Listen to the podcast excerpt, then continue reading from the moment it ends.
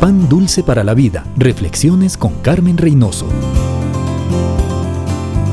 La crisis económica más grande de nuestro tiempo se inició cuando millones de personas compraron casas más grandes de las que podían pagar y con crédito las llenaron de todas las doras, de todas las cosas bonitas que vieron y desearon tener. De repente, sus sueldos no alcanzaban para pagar la casa y las 6 o 15 tarjetas de crédito más para los gastos corrientes de cualquier hogar. La Biblia nos da normas para que tengamos éxito en las finanzas. Primero, no endeudarse. Segundo, tener un presupuesto que nos ayude a organizarnos.